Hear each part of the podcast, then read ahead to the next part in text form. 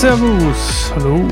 Nebukadnezar belohnt David, Daniel 2, 46 bis 49.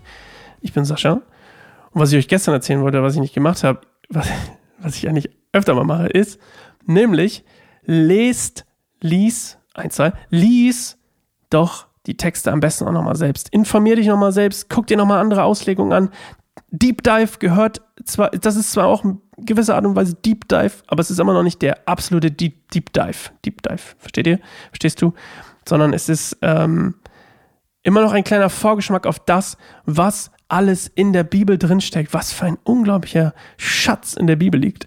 Und ähm, wenn du nicht davon überzeugt bist, wie viel Schatz in der Bibel liegt, ähm, dann hör dir die letzte Folge nochmal an. Mit, der, mit dem Traum, mit der Vision von Nebukadnezar und der Auslegung von Daniel, dieses Traums von Daniel, also die, die Auslegung, die Daniel bekommen hat von Gott für diesen Traum.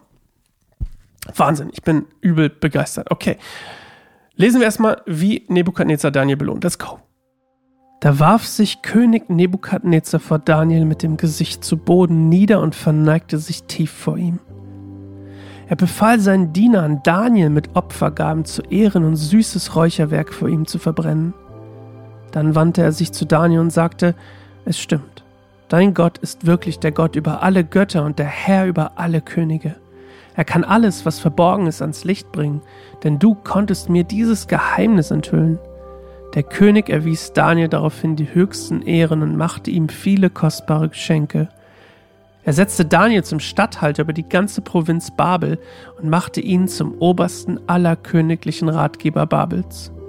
Auf Daniels Bitte hin erklärte er Schadrach, Meschach und Abednego zu Verwaltern der Provinz Babel. Daniel selbst aber blieb am Königshof. Ich habe gerade hab gemerkt, Neil selbst. Manchmal verspreche ich mich in der Musik kurz schneiden und ich habe da ganz schlecht geschnitten anscheinend. Neil selbst. Neil selbst. Bleiben Königs, aber ihr wisst ja, dass Daniel gemeint ist. Also, Daniel lenkt alle Ehre auf Gott. Nix von, bleibt bei sich. Er sagt, nee, ich habe das nicht gemacht, das war alles Gott. Ja, mein Gott hat es gemacht.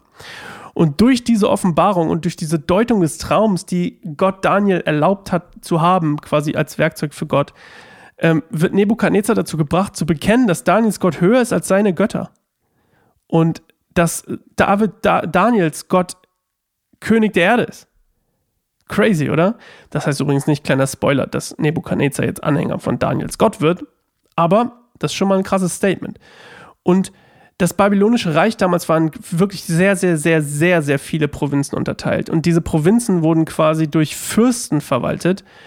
Und dann wiederum gab es Statthalter und äh, was nicht auch noch sonst alles.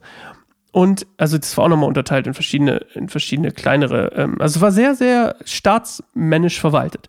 Und Daniel wird hier quasi belohnt dafür, dass er diese Offenbarung hat und diese, diese Auslegung bekommen hat und wird zu einem Fürst über eine Provinz und nicht über irgendeine Provinz, sondern über die, wo Babel ist, also die Stadt, die Hauptstadt Babylons, da wo der Regierungssitz von Nebukadnezar ist.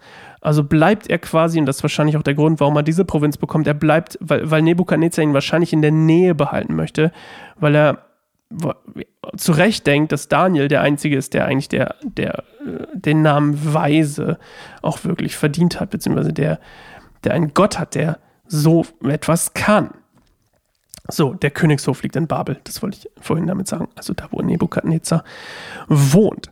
Ja, und Gott erhöht, also, ne, nochmal, Nebukadnezar wollte Daniel vorbereiten, in Wirklichkeit hat Gott Nebukadnezar benutzt, um Daniel vorzubereiten. Und Gott erhöht Daniels Stellung am Hof, unter anderem durch diesen, durch diese Offenbarung, die er bekommen hat, damit er als Vermittler zwischen dem König und dem Volk ähm, der Israeliten vermitteln kann. Und ähm, es kommen ja immer noch mehr und mehr Israeliten werden quasi weggeführt aus Juda ähm, oder aus, aus Israel, aus, de, aus, aus ähm, dem Land, werden weggeführt ins Reich Babylon. Und Daniel hat jetzt Einfluss bekommen und kann sagen, so ein bisschen übrigens wie, wie Josef ähm, ähm das auch bekommen hat, damals in Ägypten. Ähm, so ist es auch mit, mit Daniel hier am Hof von Nebukadnezar. So, okay. Das war's für diese, für diese, für diese Folge mit, mit uns. Ähm, und ja, wir hören uns morgen wieder. Ich hoffe, du schaltest wieder ein zu einer neuen Folge Bibelstunde hat Gold im Mund. Und falls du Lust hast und es noch nicht bist, unterstützt gerne unsere Arbeit, nicht nur meine hier mit dem, Bibel-Podcast, sondern auch allgemein unsere anderen Arbeiten, unsere anderen Podcasts, unsere Texte und was auch immer kannst du unterstützen, indem du entweder bei Patreon, patreon.com slash kein einsamer Baum, ähm, ja, ein kleines Abo abschließt, eine kleine Unterstützung da lässt.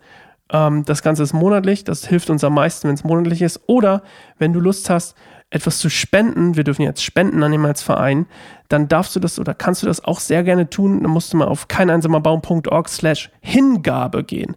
Da sind alle Infos, wie du uns unterstützen kannst. Soweit, okay, bis morgen. Hasta luego.